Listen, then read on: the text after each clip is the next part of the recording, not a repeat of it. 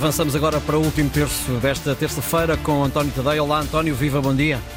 Ah, bom dia, Ricardo. António, uh, oito bolas de ouro para uh, Leo é Messi, obra. é obra. Foi entregue ontem na edição 67 da Gala da Bola de Ouro uh, em Paris. É uma organização da revista francesa France Football.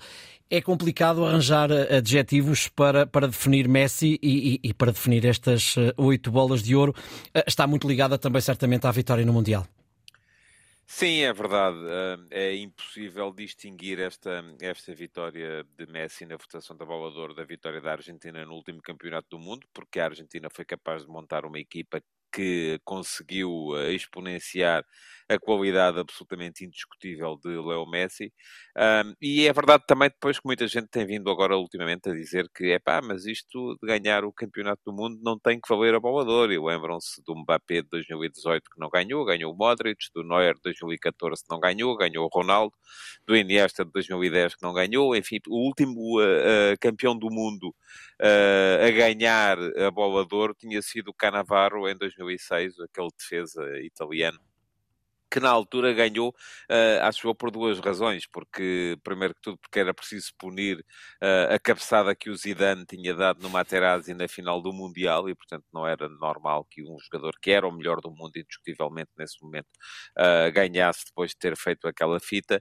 E, por outro lado, porque a organização quis provar que era possível a um defesa ganhar a bola de ouro. Era, na altura criticava-se muito essa ausência de defesas na, na, na, no palmarés da competição. Ora, eu acho que este ano indiscutivelmente, Messi foi o melhor jogador do campeonato do mundo. É muito complicado dizermos que ele foi o melhor jogador da época, porque, enfim, esteve num Paris Saint-Germain uh, que não, uh, não brilhou na Europa, que ganhou o campeonato francês muito de aflitos, uh, mas também aquilo que tem que se perceber é quais são os objetivos desta, desta votação. E eu acho que volta a haver aqui uma espécie de um, de um statement, de uma declaração de princípios.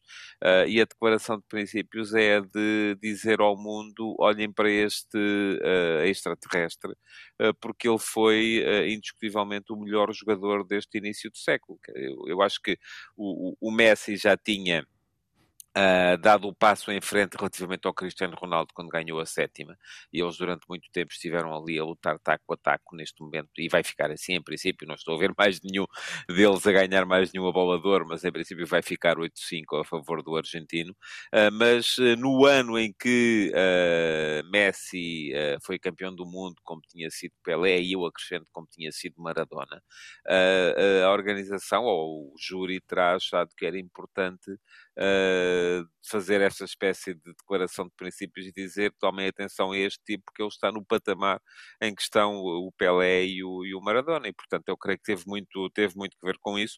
Uh, a arte de Messi é indiscutível, Uh, por outro lado, também é preciso termos em conta que a melhor equipa do mundo, que é o Manchester City neste momento, tem uma série de jogadores que terão sempre mais dificuldades em ganhar este tipo de votações, porque aquilo é basicamente um princípio coletivo é, e é, é uma, é, funciona de forma muito coletiva.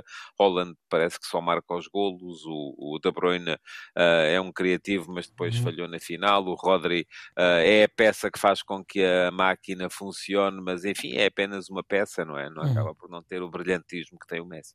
Muito bem. António, voltamos a encontrar-nos na próxima sexta-feira. Até lá.